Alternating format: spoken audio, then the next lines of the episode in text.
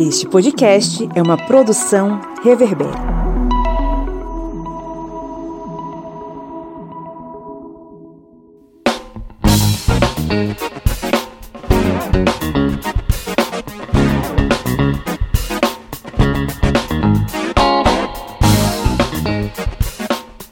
Olá, historiantes! Está entrando no ar mais uma vez, mais um programa do seu podcast sobre as ciências humanas, né? O podcast do historiante, aquele podcast que está aí envolvido na missão de te dar ferramentas, mecanismos para combater o império da ignorância. Eu sou o Pablo Magalhães e estou aqui acompanhado dessa galera maravilhosa que está sempre comigo a cada semana. O senhor Kleber Roberto. E aí, pessoal, beleza? A senhora Lídia Verônica. Oi, oi. E a dona Joyce Oliveira. E aí, gente? Estamos aqui reunidos hoje para um dia super especial, porque nós recebemos pela terceira vez em nosso humilde programete um dos maiores pensadores da sociologia do nosso país, o grande professor Gessé Souza. Olá, professor. Tudo bem, Pablo? É um prazer estar aqui. Então vai, Seja bem-vindo.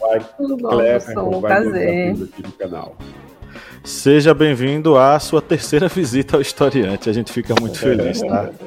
É uma honra receber o senhor aqui mais uma vez no nosso programa e é, tenho certeza que o papo vai ser bem bacana, porque a gente vai falar sobre como o racismo criou o Brasil, um dos mais recentes livros aí do professor Gessé, e que levanta uma série de discussões necessárias e interessantes para a gente compreender o que é o racismo e como nós, possivelmente, nós podemos estar, mesmo com o discurso antirracista, reforçando o racismo em nosso país, tá? Antes da gente ir para diretamente a nossa pauta, vou lembrar você o seguinte: esse podcast feito com carinho, com tanto amor para vocês, né? Tem aquela piada de que, ah, eu faço com afeto, aí a galera, ah, faz com ódio logo, porque todo mundo hoje diz, ah, foi feito com muito afeto. É, esse, esse podcast é feito com muito afeto, sim, com muito carinho para você, mas para que a gente possa funcionar e produzir nosso conteúdo aqui, a gente precisa da sua ajuda. Como é que você ajuda? Compartilhando o, podcast, o programa com outras pessoas, favoritando, né? dando sua, suas cinco estrelinhas aí no seu agregador preferido, seguindo a gente e principalmente tornando-se apoiador. Nós temos duas formas de você nos ajudar no apoia.se barra historiante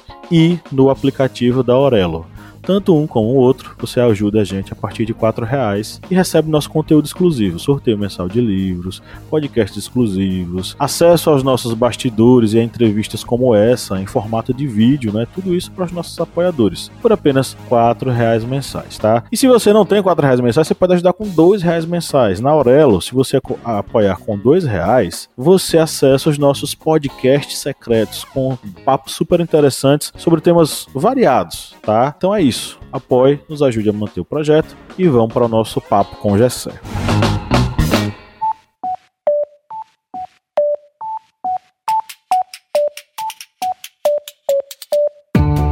Me diga uma coisa, Lídia Verônica, qual é o melhor lugar para ouvir podcasts? O melhor lugar para ouvir podcast, para mim, é na cama. Mas para todo mundo, é o Orelo. Com certeza. Além de tudo, o Orelo nos remunera. Cada clique seu ajuda o nosso projeto a crescer. Então quer dizer que só de a pessoa ouvir, dar o play lá nos episódios, isso já nos ajuda? Nem precisa a pessoa pagar? Exatamente. Se você não pode ou não tem interesse em ser um apoiador, mas acha o nosso projeto legal, vai lá no Orelo e dá essa força pra gente.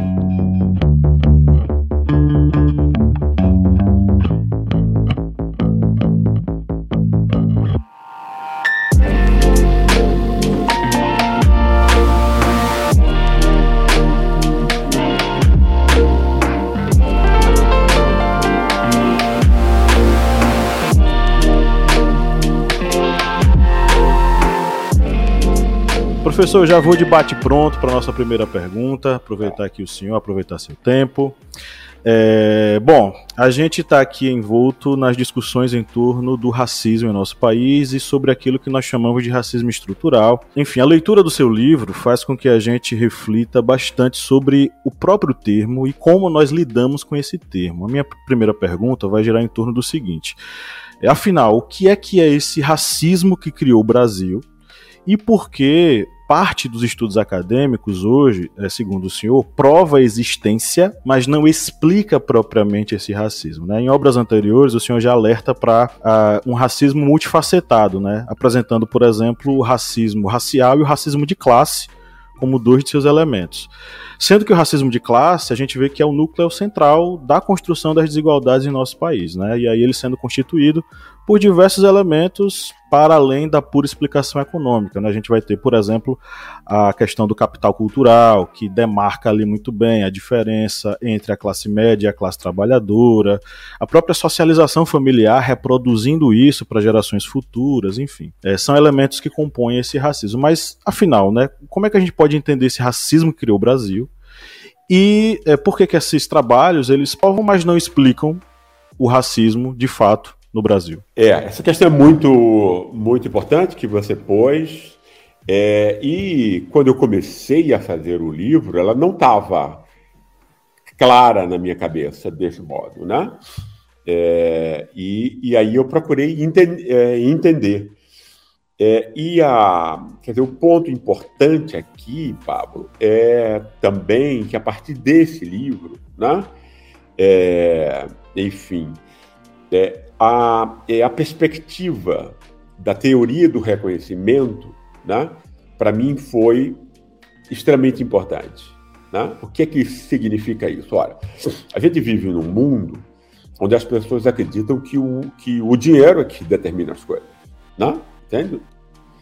É todo mundo, de uma maneira ou de outra, em diversos graus, acredita nisso. Entende? Então, o dinheiro manda, o dinheiro vai montar as hierarquias, dinheiro e poder, né? É, digamos assim. É, isso, isso é errado, isso é falso. Né? Entende? Se você pegar o liberalismo, se, se você pegar o marxismo, etc, etc, você tem a repetição disso. Né? É, é, e, no fundo, o que, o que é que isso esconde? Isso esconde é, um aspecto extremamente importante da é, dominação social, que é a dominação social se dá por ideias, não se dá de nenhuma outra maneira. Entende? Então, coisa, nós somos é, seres, né, é, animais racionais e tal. Isso implica que, no nosso caso, a gente não recebe DNA, entende? Né? É, e, é, é, e, no fundo, a gente nunca reflete sobre essas coisas. É isso que faz com que esses estudos sejam é, superfície, alguns muito bem feitos e tal, mostram, não estou aqui fazendo uma crítica é, mas é, nenhum deles né, tem, uma, tem a preocupação é, reflexiva de, é, é, é, de se distanciar em relação aos pressupostos do pensamento. É isso que não é pensado. E quase nunca é pensado. Né? Entende? Quer dizer, e aí, no fundo, é muito importante para que a gente saiba essa questão do racismo, que a gente saiba que, em última instância, e é sempre mais importante isso, uma coisa que eu aprendia né, há algum tempo, jovem ainda, isso me ajudou muito, é que para você, você compreender uma coisa, você tem que pegar qual é o aspecto hierarquicamente principal. Né? Percebe? Quer dizer, porque os outros todos vão se, vão se a ele. Né? O mundo não é uma confusão. Né? O mundo é ordenado, segundo né, formas de é, poder, é, dominação, etc. Se você souber qual é a forma mais. Né? É, e aí o mais importante é qual é a necessidade humana mais importante e última, entende? Né? E aí a necessidade de reconhecimento. O que é reconhecimento? Reconhecimento é você ser respeitado pelos outros.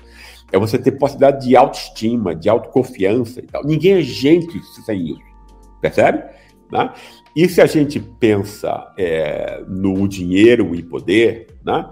É, por, por, não é sequer explicável, Pablo, que é uma pessoa muito, muito rica continue querendo mais dinheiro, entende? Alguém tem um bilhão de dólares, ok? Ele pode comprar qual, qual, ele pode comprar qualquer coisa, ele tem todas as suas necessidades satisfeitas, dele e da família dele, do melhor modo possível. Mas ainda assim ele quer mais dinheiro. Por quê? Tá certo? Né? Ou seja, é o valor de distinção que o dinheiro traz, que a posse do dinheiro e do poder traz. Ou seja, então não é o dinheiro, nem, nem são as relações econômicas, nem muito menos o interesse econômico que guia as pessoas, as sociedades e as classes. Né? Entende? É a necessidade de ser reconhecido.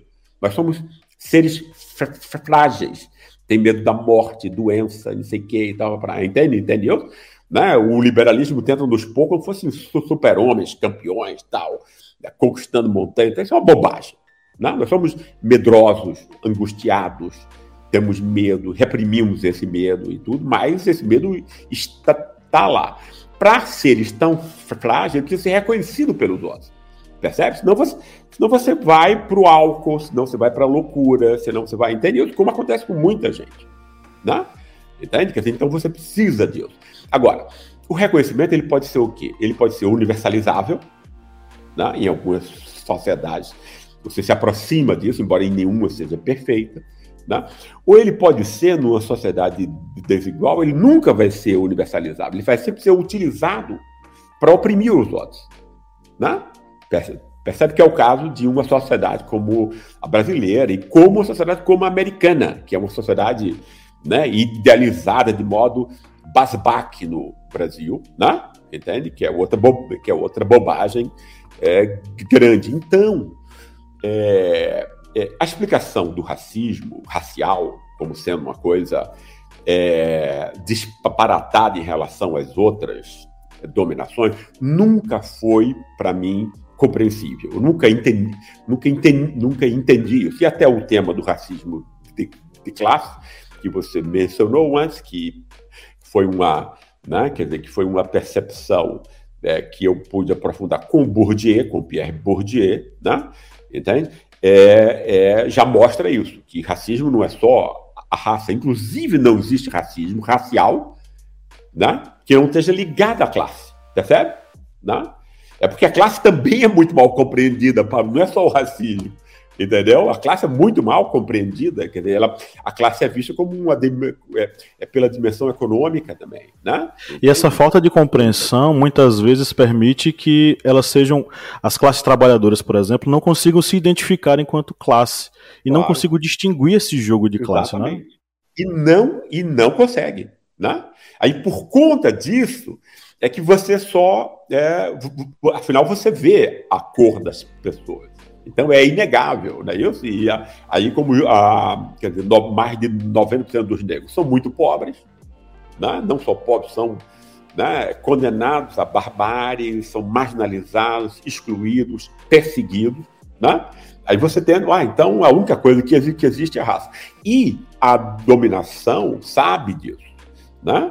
Entende? O capitalismo financeiro americano, etc., né? Entende? Se legitima a partir disso. Então você esconde as classes e aí você diz que é o problema que restou é você é, é fazer com que mulheres e negros possam ter os cargos que antes eram dos homens brancos, né?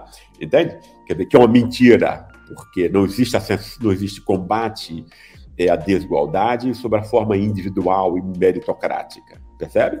Né? É, é, isso tudo me fez o quê? Me fez ir à procura né, é, de um quadro de referência teórico, etc., que me tomou muito tempo. Eu estudei muitíssimo para esse livro, né? aproveitei a pandemia para isso, né? e mudou muito, quer dizer, é, é, é, me, me ajudou muito, né? entende? e, e, e eu procurei ver o quê? Ora, o mais importante, que ninguém pensa, né? Por que você tem raiva de um, de um negro e tal? Entendeu? Não? Quer dizer, ninguém. Ué, por quê? Qual é a, o, que tá, o que existe por trás para explicar isso? Então, é, é, não se pergunta isso. Não se pergunta isso no Brasil, não se pergunta isso em lugar nenhum. Percebe? Né? Eu não me encontrei. Né? Eu, eu estudei quem, quem eu podia, etc. Não encontrei ninguém pudesse explicar isso. Percebe? É, é, e aí, então, eu peguei. É, é, os meus estudos, não só né, Weber, Bourdieu, etc., mas também os estudos sobre é, teoria crítica e reconhecimento, Habermas, Charles Taylor e Honneth, etc., me ajudaram, né, que já eram é, pensadores que eu havia estudado antes, mas que eu, é, enfim, é, é, reestudei. Né? isso foi importante porque, ora, porque aí você vê é, que a forma que a dominação assume no Ocidente, que já é uma coisa distinta, né? Ou seja, eu sou um brasileiro que está aqui querendo analisar o Brasil com a base na herança ocidental. Não é assim que o Brasil é percebido. O Brasil é percebido de um modo né, maluco, né, ridículo, como sendo uma coisa ibérica que vem de fora. Então, é uma louca. Isso é, é, uma, bo, é uma bobagem pré-sociológica. A gente já discutiu isso em outros encontros. Né? É, então, é, o mais importante para mim foi é, como é que a dominação se monta. Ela se monta em todos os níveis. É que os níveis são gênero, classe, raça e cultura. Né? Quatro, não, cons não consegui ver um outro. Né? Ah, todos eles se articulam no Ocidente de uma única maneira, pela posição do espírito e corpo. Né? Essa dimensão platônica que o cristianismo vai é, montar como caminho da salvação, e a partir daí vai estar na cabeça de todas as famílias, de todo mundo. Ninguém vai nem pensar sobre isso mais. Né? Vai ser pré-reflexivo, inconsciente, de alguma maneira. Né? Mas a gente vai agir assim, tanto que é fácil. Né? É, o que eu e cada um de vocês aqui considera virtude tem, tem, a ver com o espírito, a noção moderna de espírito, de Kant, né, que não é mais o caminho para Deus, mas é a, a inteligência, moralidade no sentido de honestidade e a capacidade de é, percepção estética, entende? Tudo que a gente admira está ligado a essas três dimensões. Paulo. Não existe uma quarta, não existe uma quinta, muito menos uma sexta. Né? São essas três dimensões e nenhuma outra. Né? A contraposição só funciona se ela for é, ligada, se ela, que ela tem uma, um antagonismo. O, o antagonismo continua sendo o corpo. E o corpo vai ser percebido o quê? Aquilo que nos liga aos animais. Né? Aquilo que desumaniza, portanto. Né? Então você, as mulheres vão ser vistas como sexo, etc. Uma, uma, uma, loucura completa, mas é assim que é. Inclusive as próprias mulheres se veem assim, né? Aquela, a, a, as culturas dominadas como corruptas, né? Entende? Ou seja, essa coisa que o brasileiro acha de, de, é de si mesmo, que é uma idiotice, né? Montada por nossos é, pensadores e aceita pela esquerda e pela direita desse modo, percebe? Então você vai ter aí o quê? O mesmo mecanismo funcionando em todas as dimensões da dominação. Né? Aí eu tento pegar nesse livro o quê? Primeiramente, é, o racismo que é global, que vai ser montado a partir de 1500, quando a Europa vai conquistar o planeta todo, né? é, que vai estar é, é, montado nisso, na forma europeia, mas depois na forma americana, que finge não ser mais racista, percebe? Ela vai ter essa mesma, essa mesma dimensão. Então, é, tanto o pobre, o negro, a mulher e as culturas oprimidas vão ser animalizados. Por quê? Porque elas vão ser percebidas como sendo corpo, seja sob a forma da corrupção, a preguiça, a burrice, a feiura, ou normalmente é tudo junto, né? Percebe? Então é um, a mesma operação. Por que você vai separar um negócio de outro? Né? Outra coisa, o próprio racismo racial assume outras formas. A guerra contra o crime, a corrupção, como entre nós, é isso que eu procurei mostrar no livro, etc. Né? Essa coisa, esse falso moralismo da corrupção no Brasil é uma forma de você manter o racismo, racial no caso, sem falar na palavra raça. Não? Né? Percebe? Né? É, então, se a gente não percebe o racismo sendo múltiplo, né? a gente vai ser feito de, de idiota, Pablo. Né? Toda vez que o racismo assumir uma outra coisa que não é imeritamente racial, entende? Então, eu achei, eu comecei a achar isso extremamente importante, né? E um grande, e, e aí todas as formas como essa questão é abordada no Brasil, né? Essa coisa de lugar de fala, representatividade, etc. Quer dizer, nada disso vale um centavo furado, percebe isso? Né? Essas ideias são ridículas, a gente tem que dizer desse modo. Né? Porque são ideias que adquirem um, um quadro de sagrado, como se estivesse emancipando. Não está emancipando. Isso é uma mentira. Né? E não se emancipa ninguém com mentira, percebe? Você dizer que o oprimido sabe mais da própria dor só porque ele é, ele é o oprimido é uma bobagem monumental. Percebe? Percebe? Percebe, percebe isso? Isso é uma, né? isso é uma idiotice. Né? Então, por quê? Ora, porque senão não você não. Né, você caso. não oprime ninguém, você não vai dominar ninguém, percebe? Aí, o lugar social, você caso, fala que o lugar social não, não implica na consciência, não é isso? Da dominação? Exatamente. O contrário até. Tá? Ele pode ser, pode, se houver um esforço percebe? Né? E aí você tem um historiador como E.P. Thompson, é, que fez a história da classe trabalhadora inglesa, né? e ele diz: olha, a primeira classe trabalhadora, a primeira classe oprimida no mundo que adquire consciência de si mesma. Percebe? Né? Isso significa o quê? Que todos os outros oprimidos, em todas as épocas, em todos os lugares, não tinham a menor noção sequer que ele era o oprimido. Percebe? Né? Hoje já estariam Agora, libertos, né? É isso que o teu traz também. Hoje já estariam libertos, se eles tivessem toda essa consciência, né? De claro. oprimidos. Ele já seria uma classe liberta. oprimido, Lu. Ninguém é oprimido. Quer dizer, porque aí, é, ou você não é mais oprimido, ou você já está encaminhando as lutas para não ser mais oprimido, percebe? Das duas, uma, né? Então, ninguém aceita a dominação, né? Então, é perceber o que? A dominação como algo que é é, é insidioso, ou seja, ela tem que ter a anuência de quem é o oprimido, entende? E aí a bobagem de, rep, de, rep, de representatividade, mais ainda, porque aí não é a classe, então você acha que aqui você vai, entende? Um negro que era, que era de, de baixa classe média, que vai poder ser, que vai, vai poder trabalhar no Itaú, está representando todos os, os negros que continuam com é, esgoto a céu aberto, etc. Mentira, tudo é mentira. Mentira dos bancos, da rede, da rede, da rede Globo, etc. Né? E virou a forma como no Brasil é discutido o racismo. Entende? Sobre essa forma né, superficial, não só superficial e frágil, teoricamente não vale um centavo, mas não é só isso. Né? Uma forma extremamente manipuladora, porque é, representa uma, associa, uma ascensão individual que já existe no Brasil há 500 anos. Né? Entende? O processo de, de embranquecimento no Brasil sempre né, incluiu mulatos e negros talentosos, desde que assumissem os valores do é, domina, dominador. Esse identarismo, é, é, esse, esse esse neoliberalismo identitário reproduz essa, essa tática. Né? Agora, também não ajuda você dizer que o racismo é estrutural e não explicar a estrutura, percebe? Né? Porque a pessoa vai achar que ela sabe. Claro, né? todo mundo vai. Essa é a diferença entre o nome e o conceito. Né? Então, se você se você está ligado a nome, o nome é confuso. Confuso por quê? Porque cada um de nós vai ligar uma coisa a esse nome. Né? Você diz a estrutura do assassino.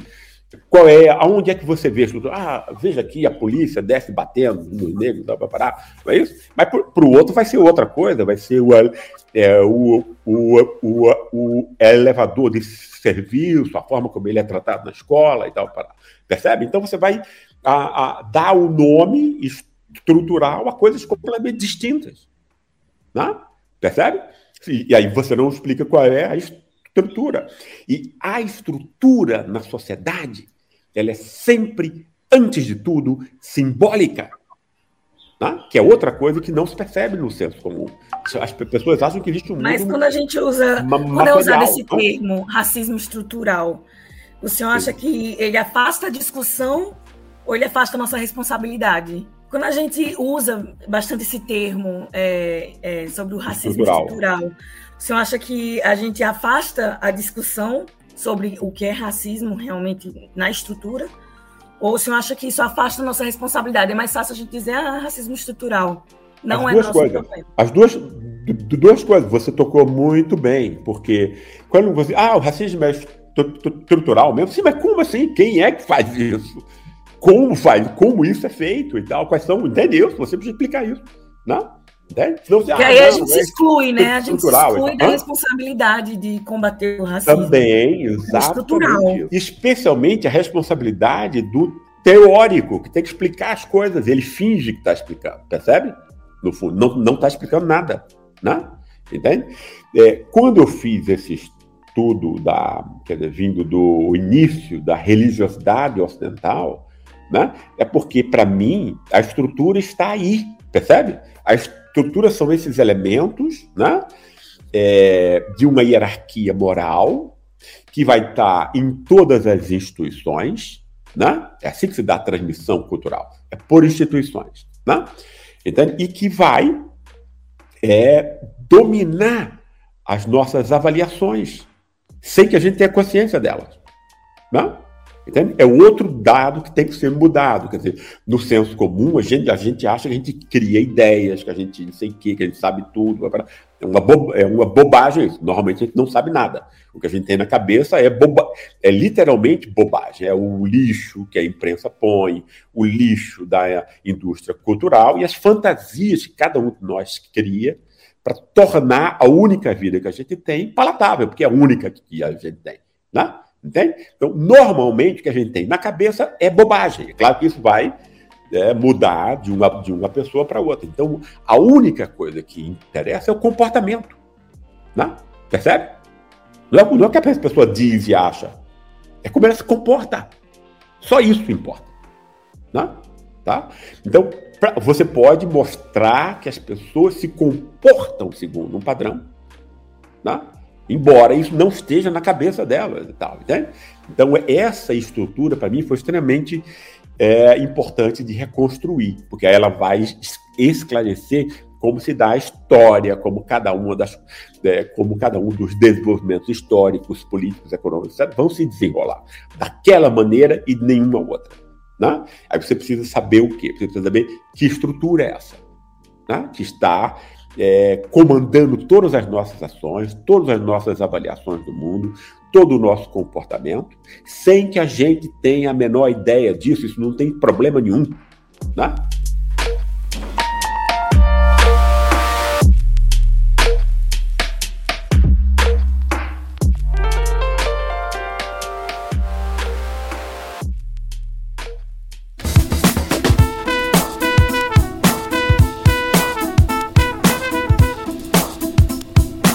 Bom, quem curte e acompanha o historiante pode nos ajudar a manter o projeto, não é mesmo, seu Kleber? Isso mesmo. Você pode ajudar o historiante de uma forma bem fácil. E faz como? Vai lá no nosso Apoia-se o link é apoia.se barra historiante. E além de estar contribuindo com o portal Historiante, você também vai ter uma série de vantagens, como fazer parte do nosso grupo secreto no Facebook, fazer parte também do sorteio mensal de livros. Olha só quantas vantagens para você e tudo isso a partir, olha só, de quatro reais, que não dá nem para pagar meio litro de gasolina nesse ano agora de 2022. É tão pouco para você, mas é muito aqui para o historiante. Vá lá no nosso apoia-se e contribua. É isso aí, o link está na descrição desse episódio.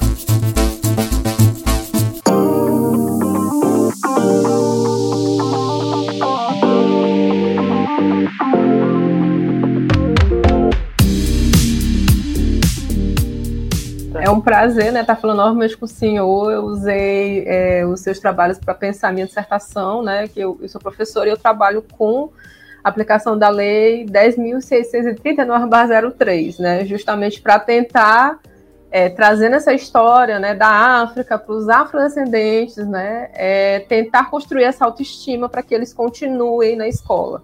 A pandemia, eu sou professora da rede pública, e a pandemia, né, é, a gente que está em sala, o fosso que foi criado, né, é, inclusive do que, que o senhor está falando bastante, que é o disciplinamento, né, é, tem sido muito difícil mantê-los na escola.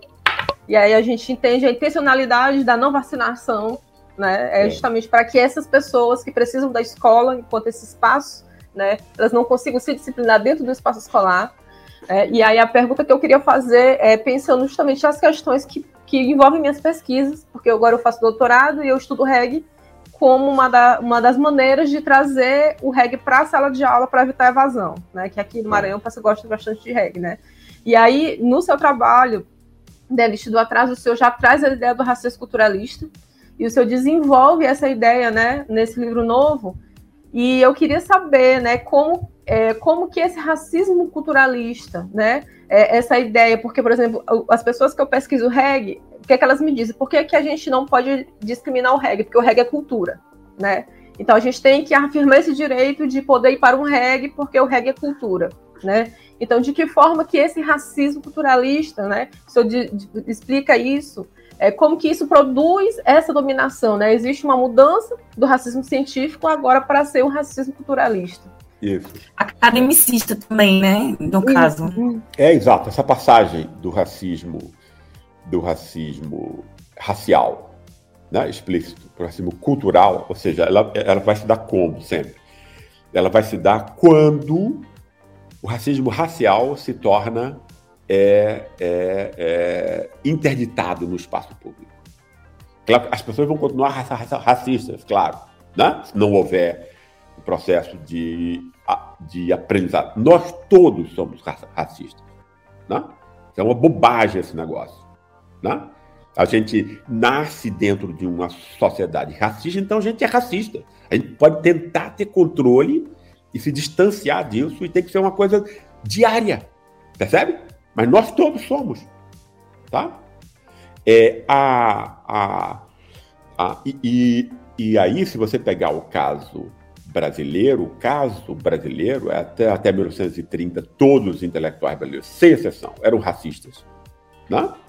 Aí você tem com Gilberto Freire, que foi um cara, né? claro que ele é ambíguo, claro que ele é, mas ele foi extremamente injustiçado, né? porque ele é muito menos racista do que todos os outros que vieram depois dele, né? com, com exceção óbvia de Florestan. Ah, por que isso? Porque ele criou essa imagem do bom mestiço, tá? Contra a, é, o a, a, americano, protestante, etc, etc. Vargas utilizou isso na propaganda dele. Né? A partir daí, é, se criou pela primeira vez uma identidade do brasileiro, né? montada no corpo, ou seja, ele não criticou a oposição é, espírito-corpo, mas ele pegou é, as virtudes ambíguas do corpo, né? Entende? E tentou utilizar para minimamente uma, é, uma imagem é, é, ambiguamente que seja, parcialmente positiva do brasileiro, que é essa imagem que a gente sempre lembra, todos nós, quando a gente pensa é, a brasilidade como algo positivo. Né? É, difícil de se pensar nisso hoje em dia, mas antes era mais fácil. Né? E é sempre essa coisa do é, calor humano, a sexualidade exuberante, percebe? É a abertura ao estrangeiro, a hospitalidade, etc, etc. Né? São é, coisas né, do sentimento, do afeto, portanto, do corpo. É, isso vai fazer com que a própria cultura brasileira seja vista como ser, como tendo como seu pilar a cultura africana. Isso nasce nessa época. Né? Tá? O samba, o futebol, que os negros praticavam e não os brancos, etc, etc. A música e tudo, né? É, isso vai é, fazer com que o racismo no Brasil, a partir de Vargas e Gilberto Freire, seja interditado na esfera pública, né? Ou seja, só para né, não é, ah, e tal, mas não acabou, não se transformou numa democracia. É claro que não se transformou numa democracia racial.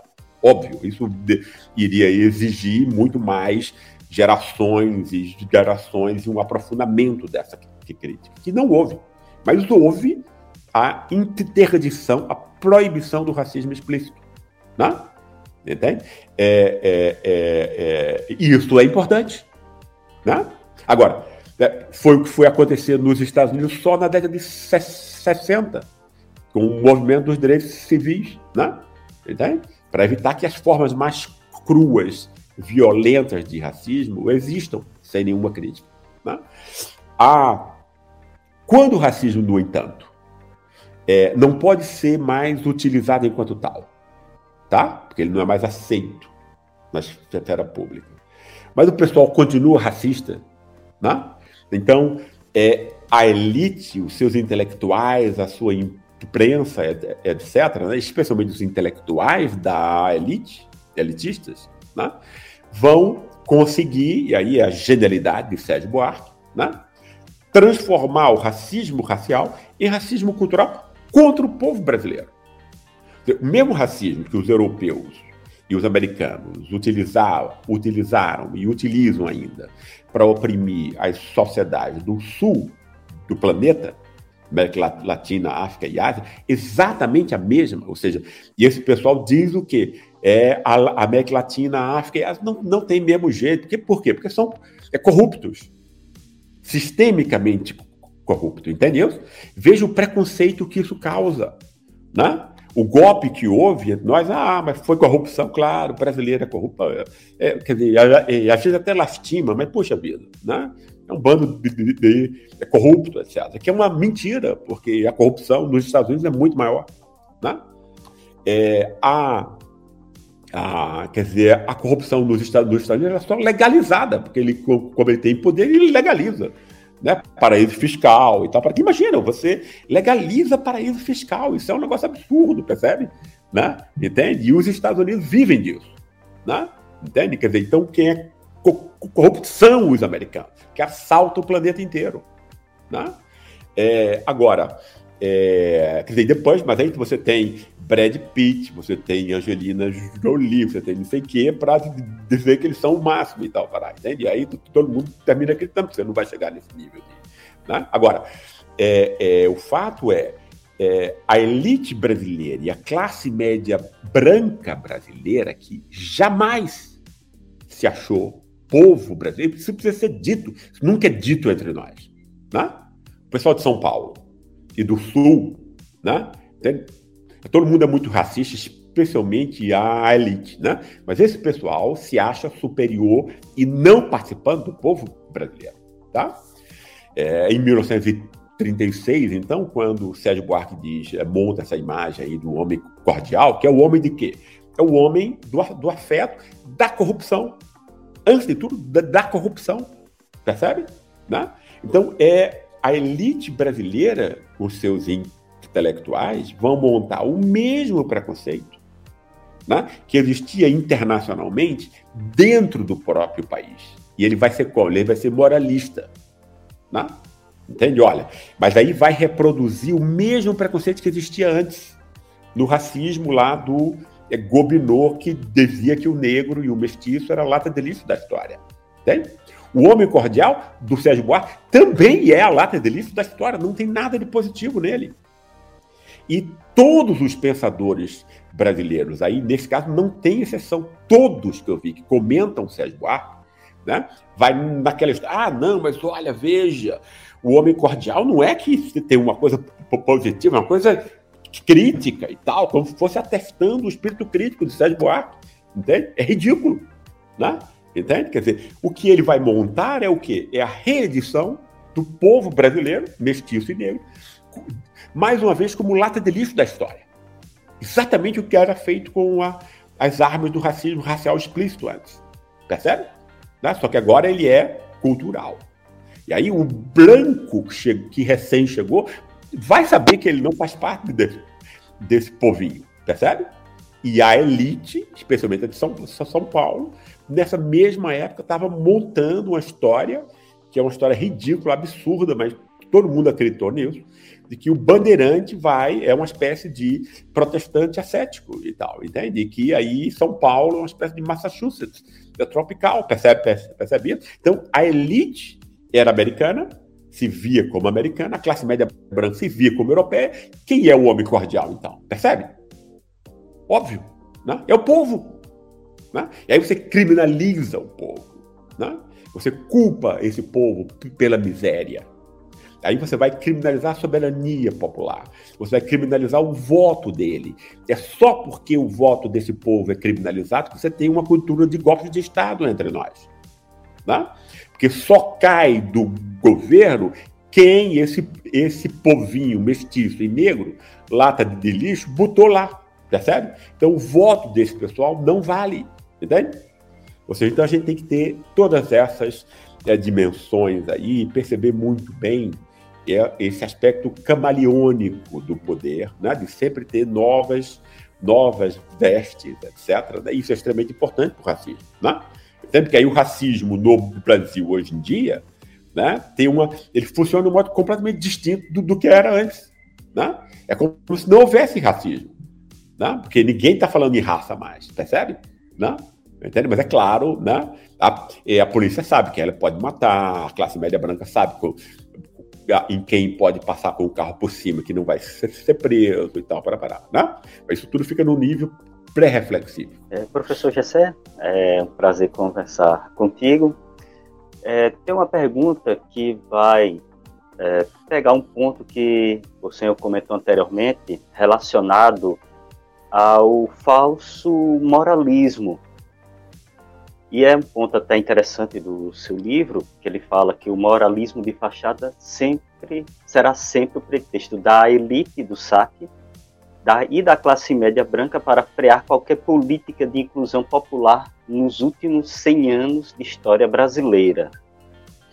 Então, a pergunta seria a seguinte: é, a ideia de que no Brasil não existe racismo, devido a esse falso moralismo, acaba reforçando a ideia de que a meritocracia é válida, independente aí as condições sociais, educacionais e raciais na nossa sociedade? É, eu acho que é exatamente isso. Se junta, você pegou muito bem, Kleber.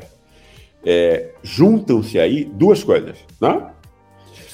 vai se juntar a noção de meritocracia, digamos que é a forma universal da ideologia do capitalismo, né? É, com a forma específica brasileira de criar uma linha da moralidade entre as classes. Né? Entende? Quando eu digo que, que isso é uma mentira, quer dizer, moral jornalismo é uma mentira. Tipo assim, uma das coisas que eu digo, puxa, vida, é, minha vida terá valido a pena se, é, entende, depois dessas discussões e tal, o, é, o brasileiro né, tenha sempre uma pulga atrás da orelha to, toda vez que algum canalha venha falar de combate à corrupção. Entendeu? Né? Óbvio que a corrupção é um mal, isso é uma é, isso é um negócio. Agora, nenhum país do mundo tem a, corrupção, é, a como tema central como nós. Entende? Isso é, uma, isso é abstruso, isso é uma, é uma, é uma loucura isso. Né? E é uma mentira. A classe média branca que sai, sai às ruas, né? Histericamente tal, para exigir a saída de governos é, populares, não tem nada contra a corrupção.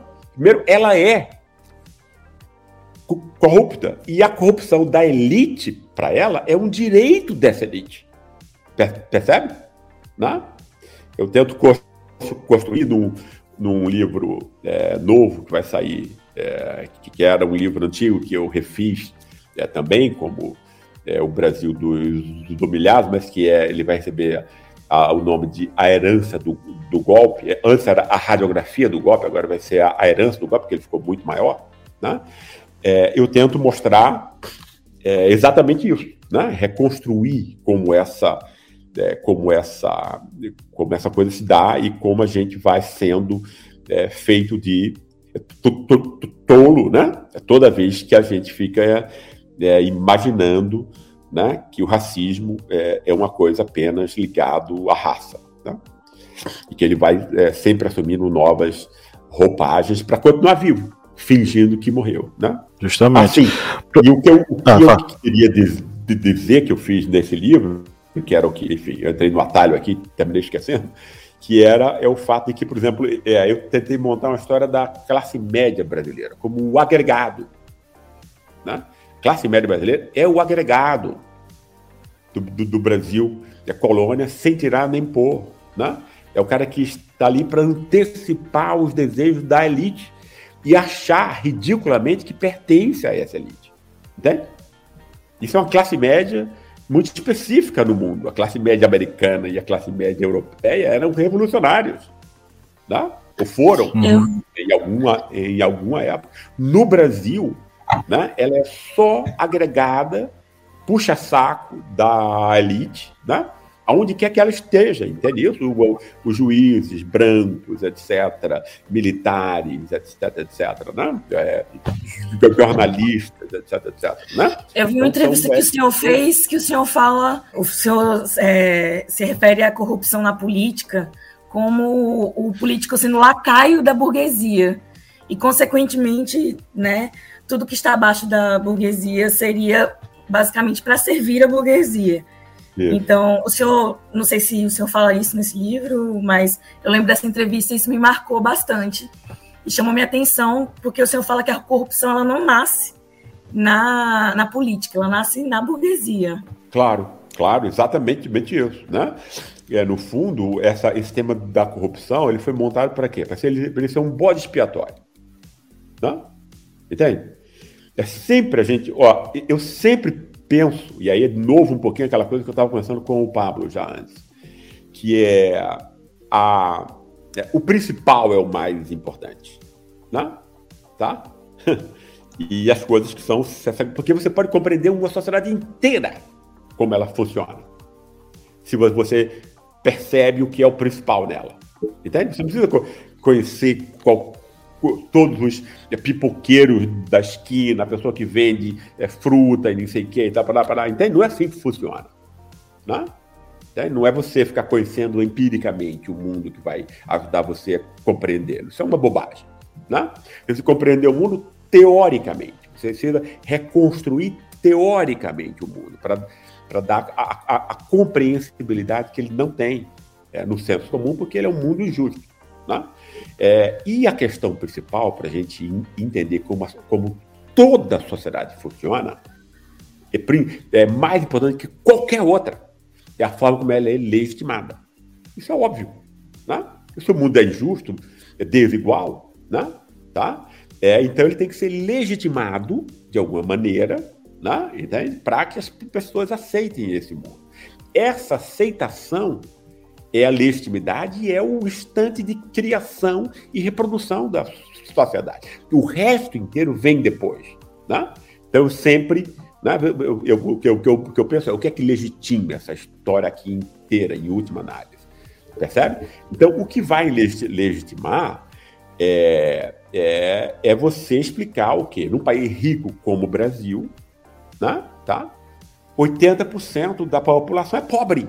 Entende? 80% da população brasileira, a partir daí, de baixo, né, não tem acesso a benesses do mundo moderno. Não tem acesso é, a direitos. É claro que quem está muito mais abaixo tem menos ainda. Né? Mas 80% do Brasil é subgente, de alguma maneira. Como você pode legitimar isso? Né? Tem que criar um bode expiatório. Tá? Vai culpar o quê? O Estado, a política. Por quê? Porque a política, é, o mercado pode ser controlado. Né? E é onde está o orçamento público, que é o que a elite quer roubar. Né? Tá? Antes de tudo, o orçamento, é o orçamento público. Quer roubar as outras coisas, quer roubar a empresa, quer roubar não sei o quê, mas antes de tudo, quer roubar o, o orçamento público. Por exemplo, que é o que acontece hoje com essa dívida pública, que é uma fraude. Né? É, mas aí isso não pode, é, entende? Isso não pode estar no conhecimento das pessoas. As, as, pessoas não podem saber que a gente é mandado por uma elite de ladrões, porque é uma elite de ladrões. Né? A elite rural brasileira é uma coisa horrorosa. São assassinos e, e, e, e ladrões de terra até hoje. Né? Veja o que aconteceu no Mato, no Mato Grosso semana passada. Tá? É, então não é um negócio de 500 anos, não é uma coisa. Né? É, é, como é que esse pessoal pode continuar fazendo isso tudo? Ou não saiba que eles são a causa da, da, da miséria. Né? O povo brasileiro não sabe que o inimigo dele são essas elites predatórias. Né? Isso precisa saber. Né? né? E aí, é, os pensadores elitistas, que a esquerda adora, né? Raimundo Fauro, Sérgio Buarque, tá? vão ser os caras que vão conhecer. Porque veja bem, pessoal, né? Você, ah, mas tem outros intelectuais. Sim, mas tem outro intelectual que está pegando um tema aqui fragmentado. Eu estou falando dos grandes intelectuais, que pensaram o país abstratamente, né? Tá? Que aí todo, você pode até estar tá discutindo um tema, sei, sei, lá, de coisa urbana, ou de coisa rural, ou de não sei o que e tal, para parar. Entendeu? Mas você tem na cabeça Raimundo Fauro e Sérgio Buarque para, né, não obrigatoriamente utilizando isso, mas né, é, o, é o seu quadro de referência teórica. Tá certo? Né? E esses caras são até hoje o quadro de referência teórico do pensamento brasileiro. Né? E é elitista. Né? Por quê? Porque vai dar a essa elite né, o, é, o bode expiatório que elas precisam para que o povo não saiba né, que o culpado dessa dessa, dessa história toda que a gente sofre são 0,01% de bandidos. A elite brasileira é elite de bandido. Gente tem que dizer a verdade. Né? Entende? Então, a, tanto a elite financeira não produz nada, só rouba. Né? Como essa coisa E- do, E que muitas vezes ela, a culpa dela é retirada para identificar justamente esses bodes ex- expiatórios e fazer com que a atenção da população simplesmente se desvie, né? Exatamente. Muitas vezes não, Pablo. Sempre.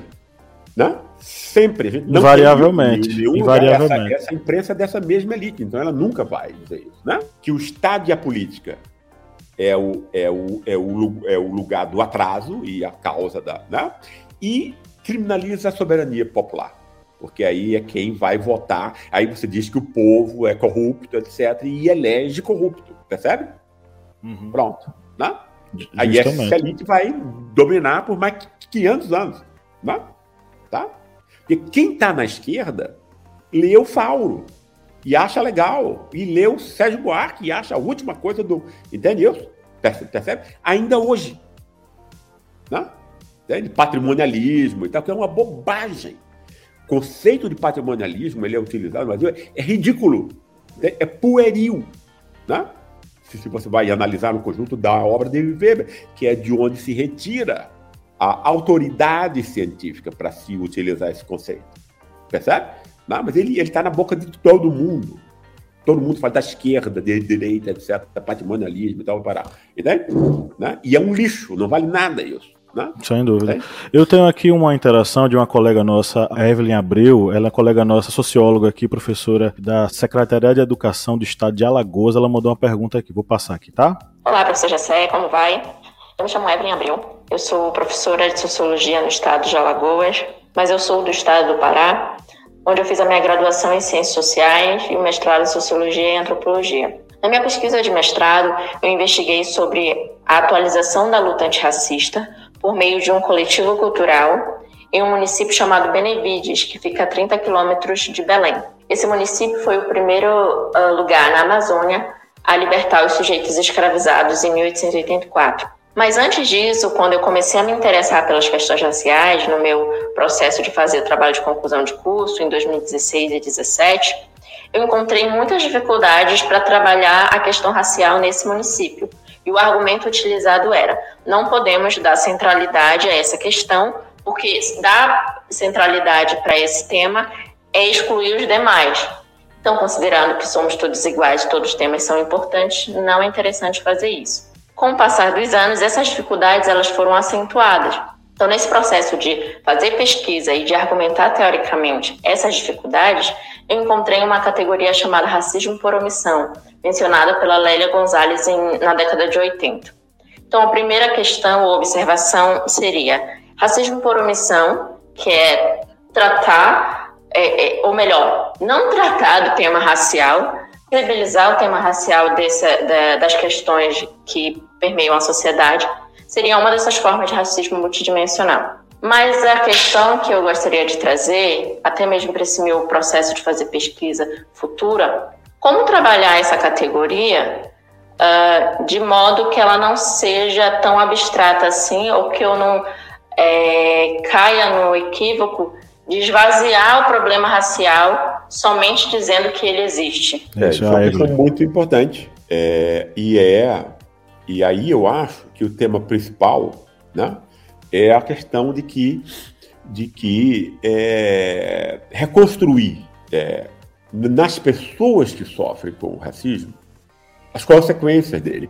Por exemplo, né, essa é uma forma, é, para mim, era o que eu faria. Se eu vou é, querer est- estudar o racismo, eu vou querer primeiro compreender o que é o racismo, né? É, que ele não é compreendido, compreendido, continuo dizendo, né?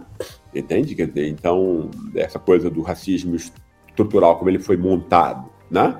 É, é, mais atrapalha do que ajuda, né? É isso que a, a- a- é, a gente tem que é, te- ter em mente, mas você tem que reconstruir, é, de alguma man- maneira, o que é ra- racismo. Porque isso é, é o esclarecimento que o, que o intelectual tem que fazer. Eu acho que o, o intelectual tem uma função pública, né? Entende? Ele tem que esclarecer o público, leigo, né? Leigo nisso, né? É Claro, você sabe aí como como monta um carro, como abre a cabeça de alguém para a operação e tal, para parar. Não é isso? Tem uma divisão do trabalho aí, que significa que quem estuda como a sociedade fu- funciona também tem né, é, o dever de esclarecer os outros sobre, sobre isso. Né? É, e isso não é feito. Né? A gente tem uma. Quer dizer, como tema é, é do racismo né, foi é, utilizado pelos próprios dominadores, etc, etc, e é uma coisa muito, muito atraente, né? Você dizer esse agora de, de, de lugar de fala e tal, para entendeu? Se você é negro, é, você foi humilhado a vida inteira e tal, né? E não tem nada que seja reconhecido. Tá? Aí alguém diz, olha, mas você tem uma coisa que ninguém tem, tá? Esse cara, claro que vai pegar isso, óbvio. É aquele negócio do, do reconhecimento que a gente estava dizendo, né? A necessidade humana mais premente é do reconhecimento. Se você dá alguma forma artificial, mentirosa que seja, como Bolsonaro faz, né? como muitas denominações evangélicas fazem. Né? Entende? Você vai definir o seu fiel como sendo alguém, um homem de bem. Não é isso? Por quê? Porque aí você criou o homem do mal, né? O delinquente, o criminoso, que vai ser o negro, sempre. Né? Né? A mulher que não é decente, é prostituta e tal. Para... Entende? Você vai criando distinções, né? entende? Para que você dê a essas pessoas que não têm nada e são injustiçadas e humilhadas, né? Então, um mínimo de descanso né? sobre uma é, é, humilhação que, de outro modo, seria total. Então, é compreensível isso, mas é uma mentira. Né? Entende? Porque nem todos os negros podem ser modelo de marca de, de luxo, né? repórter da Rede Globo, ou trabalhar no Banco Itaú, percebe? Né? Nem vai poder. 99% dos negros, mais do que isso, né, não vai ter nenhuma chance. E a mensagem que vai ser dada é, para eles é: olha, olha aqui, o, o, que é que os bancos dizem? O que é que a Rede Globo quer dizer, no fundo? Olha aqui, pessoal. Né? Eu tenho negros aqui. Percebe? Você aí embaixo não está fazendo porra. Né? Ué, vai trabalhar, vagabundo. Né? Entende? Preguiçoso, burro e tal. Claro, olha aqui, eu dou. Né? Entende? Essa é a leitura do capitalismo identitário, né? que faz muito sucesso nos Estados Unidos e no Brasil. Né? Então você tem que destruir isso primeiro, eu acho. Né? Primeiro você tem que pegar a, a, mentira. A mentira que é mais ouvida, porque senão tudo que você disser vai ser interpretado de acordo com essa, com essa mentira. Né? Então você tem que destruí-la, percebe? Né? Né? Quando eu percebo, eu nunca ataco pessoas, eu ataco ideias. Quando eu percebo que uma ideia ela é mentirosa e ela tá e ela vai ajudar na desigualdade, humilhação, etc. Eu vou para cima, entende? Para matar, para destruir a ideia. Percebe? Óbvio, Entende? Sobre essa questão, o senhor traz no livro que a Globo é uma das empresas que melhor usou essa narrativa do neoliberalismo, né? Então, Isso. no caso, essa narrativa, por exemplo, transformar favelas em comunidades, é, trazer essa representatividade é, superficial, no caso, ela não aproximaria a discussão do racismo entre os oprimidos. Só queria entender assim, se o senhor acha que isso realmente não aproxima os oprimidos, os negros que realmente precisam discutir sobre é, a sua, sua consciência de classe, né? E, na verdade, humoriza a luta, né? O neoliberalismo, essa narrativa neoliberalista. Né? Perfeito, né? perfeito, é exatamente isso, né? É, você faz de conta que é uma luta emancipatória, percebe? É incrível isso, né? O que é, é tem uma inteligência perversa por trás disso. E é uma inteligência, porque é um esquema muito bem feito né? Entende? Montado para você pegar, pega as ilusões do, do, mundo, as ilusões da sessão individual, meritocracia, etc, etc, e monta uma coisa, né? É, e, e, obviamente a Rede Globo é campeã nisso, né? Que aí faz muito bem também, né? Entende? Né? A ideia aí de que e aí mostra para que isso serve. Serve para quê? Para você fingir que existe justiça social, né? É isso? E você separa um fato que você não pode nunca separar: é raça e classe. Não? Entende? Todas essas formas de dominação, cultura, gênero, classe, raça, tem que ser percebida simultaneamente. Não? Se você deixa um de fora, O que é que o, o, o identitarismo neoliberal deixa de, de, de, fora? É a classe. Né? Só que a classe que esclarece, eu não percebo a classe do, do modo marxista, eu percebo a classe do modo burguesiano, ou seja, uma construção sociocultural, portanto, né? é uma ideia. A classe não, não existe uma, condições materiais de existência, não, tem sentido isso, entende? Né? Matéria, como, como assim? Toda matéria perpassada por ideias. Né? Tudo é ideia. Né? Uma indústria que está lá e a, e a, gente só vê tijolo e, é, e parede, ela é uma, uma ideia. Né? Como as, é uma ideia de como se deve trabalhar, de como deve ser a produção, a relação. Isso tudo é uma, é uma ideia. Né? Então a gente não percebe o mundo. É um mundo assim. O mundo é perpassado por ideias. Né? É, e aí, o quadro, é, dito isso, o quadro é, principal é a gente perceber que a classe ela vai ser o que? Ela vai ser montada pela socialização familiar, a família, tá? E ninguém vai se lembrar disso, não, entendeu? Porque isso aí vai acontecer é, a partir de é, quatro anos, aí a, a gente esquece tudo, né? Entende? Mas tudo que é importante a gente já aprendeu com quatro anos, percebe? Né? Entende? O, né, os gostos do pai e da mãe, as avaliações do pai e da mãe, etc. Isso tudo vai, entrou já é naquele que ele queria. Isso que é. Isso é classe. Percebe? Antes de tudo, isso é classe. Né? O resto é bobagem ou consequência. Percebe? A renda que você vai aferir vai depender da herança familiar que você recebeu. Se você vem de uma classe privilegiada, como a classe média branca, você já vai ter de presente, quando nasce, ou seja, que é injusto, portanto, porque ninguém escolhe aonde, é, aonde nasce, né? É o privilégio é injusto por excelência, né? O de nascimento, de sangue, né? É quando você é, o teu pai lhe ensina, o pensamento abstrato, percebe? E a discutir, aí acostuma o seu ouvido com língua estrangeira, disciplina você, te dá um reforço de amor e tal, vai parar. Isso não acontece na família pobre. Né? Tem gente que idealiza o, é, o oprimido. Né? Entende? Essas pessoas têm o meu maior desprezo. Entende? Porque você não vai ajudar, ajudar os, os oprimidos é com isso. Entende? A verdade, pessoal, é uma coisa sempre desagradável. Eu não conheço nenhuma verdade agradável. Entende? Verdade é algo desagradável. Você tem que lidar com ela. Né? E mudá-la. Claro. Entende? Entende? Entende isso? Então, a família pobre, e eu estudei esse pessoal com muito, muito afim, né? os muito pobres, né? não recebe nada de. Não é que a mãe não, não ama os filhos, não tem nada a ver com isso. Né? É porque ninguém vai, vai poder transmitir o que não tem. Percebe?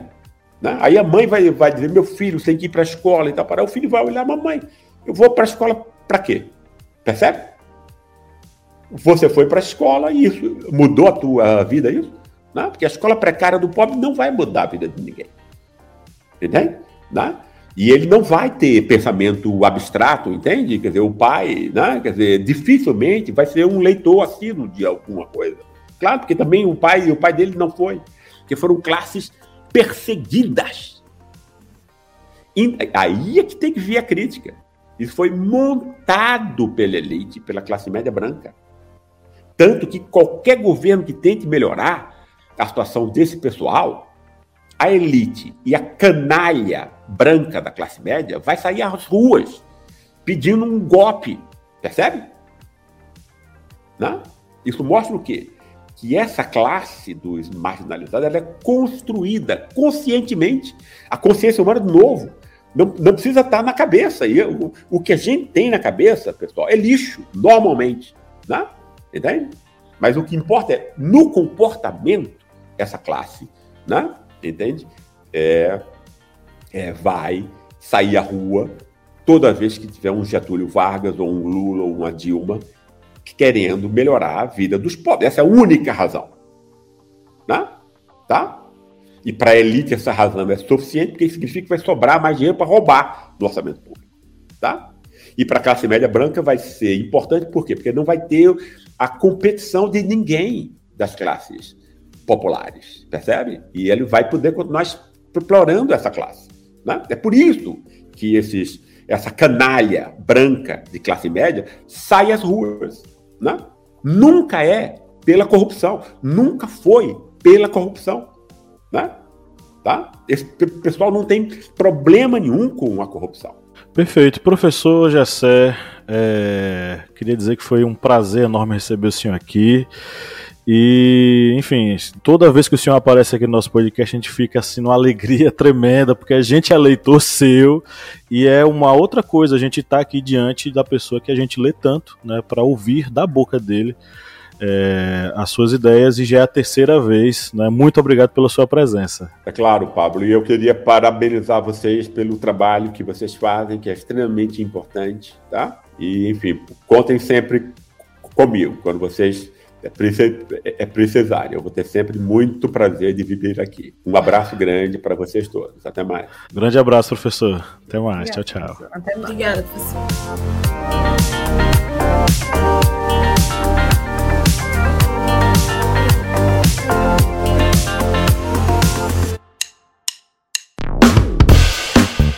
Você que é nosso ouvinte, nosso ouvinte, que acompanha esse podcast a cada semana e adora ouvir os nossos papos, que tal a gente fortalecer os nossos laços de amizade? É simples demais e nem precisa pausar o episódio, né, Felipe? Exatamente, Paulo. Ah, se você está ouvindo a gente agora, seja no Spotify ou seja na Apple Podcast, para a gente ficar mais íntimo, para a gente falar cada vez mais ao seu ouvidinho, você faz o seguinte agora: enquanto está ouvindo a gente, vai lá, avalie a gente no seu aplicativo de áudio vai lá no Spotify, dá 5 estrelas pra gente. Vai lá no Apple Podcasts, dá 5 estrelas pra gente.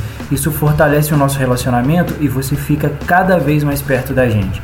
Faz isso pra gente, dá essa moral lá agora.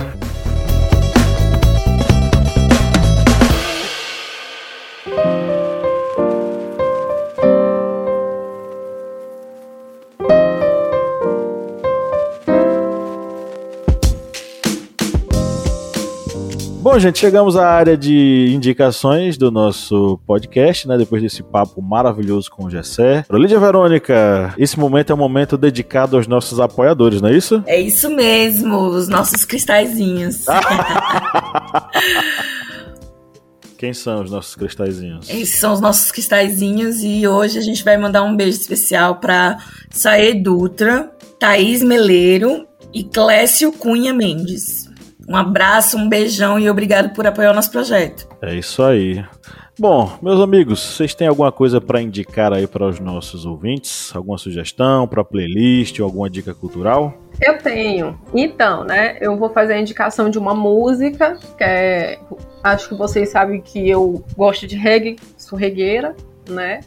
E não tem a ver com ser maranhense, né? É. Enfim, mas tem a ver, tem a ver com a experiência social e tal. E aí eu vou indicar uma música que me ajudou a pensar na minha tese, quando eu fui elaborar o projeto, que tem a ver com o que o professor já estava falando aqui, que é do Soldiers of the Army, que é mais conhecido como Soldier, né? E a música se chama Everything Changes, que é tudo muda. Tem, eles têm uma versão que é um feat com o Falcão, né, do Rapa. E aí é justamente é, é como dizer sobre isso, né? Falar sobre as dominações e como as coisas elas podem mudar. Então é, é uma música que você pode ouvir, que você vai refletir, né? É, sobre o que é que está sendo está sendo construído no Brasil, que tem tudo a ver com o que a gente estava falando aqui com o professor Jacé, que não dá para pensar o Brasil, né, sem ler o, os livros do professor Jacé. Muito bom. Eu vou indicar um filme que eu acho que agora, né, nessa perspectiva, após o livro e a discussão com o Jessé, eu acho que esse filme ele, ele fala bastante sobre essa questão da narrativa neoliberalista em relação ao racismo, né, a glamorização da luta racista e, enfim, aquela meritocracia, enfim. O filme é Corra, de 2017, de Jordan Peele. E eu acho que a gente pode fazer esse paralelo, né? Justamente. Do negro que foi foi iludido, digamos assim, né? Que falaram para ele que se ele, né, trabalhasse bastante, ele ia chegar lá e chegou lá e na verdade era um terror. Perfeito. É, eu vou indicar um filme que a senhora, minha esposa, assistiu antes de mim me indicou. Que é o filme O Último Duelo. É um filme que trata sobre o último duelo que aconteceu, um dos últimos duelos que aconteceu na França, ainda no período medieval, e envolve aí dois personagens ligados à, à, à história militar da França, né, que é Jacques Legris, que era um escudeiro, é, e o Jean de Carrouge. Toda a história gira em torno de um estupro. E a história, do modo como ela é narrado, meio que tenta demonstrar como existem várias narrativas sobre uma coisa e muitas vezes a narrativa da mulher é questionada, esquecida e muitas vezes colocada para debaixo do pano, principalmente quando se envolve, quando envolve essa questão do estupro, né? Então fica essa dica, o último duelo, que foi uma dica que eu recebi da minha esposa, então é a dica da dica, tá? É, e para nossa playlist eu vou meter aqui um Alceu Valença. Eu nunca sugeri Alceu Valença, mas eu acho que vai ser Alceu Valença, tá? E eu vou indicar a música em homenagem a Lídia Verônica. Voltei Recife. Lídia Verônica é recifense. E aí. Não é verdade, gente, eu sou baiana. Mas adora Recife. Então fica aí, voltei Recife. E é isso. Manda, Kleber. Pronto, as minhas indicações aqui eu vou indicar um filme que temos até uma minipédia sobre ele, que é Infiltrado na Clã, que vai contar a história de um policial que conseguiu se infiltrar em um grupo da Ku Klux Klan, e ele sendo negro. É, e aí ele vai é, se comunicar com a clã através de cartas, que já que se passa em meados do, do século passado já, telefonemas, e ele vai é, tendo que ir para um encontro da clã. E logicamente com aquele roupão que eles têm, já que ele é negro. E ele vai mostrar também um pouquinho, mostrando ali o paralelo da com a história dos Panteras Negras. Aí você assiste o filme e depois vai lá na nossa minipédia, já faz logo uma maratona. E como música, eu vou é, indicar uma música da banda mineira Tuata de Dana, que é uma, uma banda de folk metal. É Bruno Maia, até um vocalista, ele está bem engajado nas redes contra esse movimento fascista que está aí. E vou indicar a música The Last Pedragon e The Last Words. São duas músicas que estão no álbum The Delirium Just Begun. Vou até postar aí lá na, no nosso grupo né, do WhatsApp, que eu acho que Pablo não tá nem conseguindo anotar. Vou indicar essas duas músicas desta banda mineira, que o pessoal tá aí também fazendo trincheiras contra o racismo e o fascismo. Acabei nem indicando a música, né? Racismo é burrice, do Gabriel Pensador. Muito boa. Então é isso, galera. Chegamos ao final desse episódio que ficou maravilhoso. Um papo muito bom com o Gessé, que já é de casa, né? Veio três vezes já, então ele já tem um cômodo aqui na nossa casa. É isso, um grande abraço e, claro, né? Você que nos ouviu até agora, a gente produz esse, esse podcast é para você, tá? Com com muito carinho para você que chega até o finalzinho e dá tchau com a gente. Um grande abraço e no 3 vamos dar nosso tchau coletivo. Um, dois, três. tchau. tchau.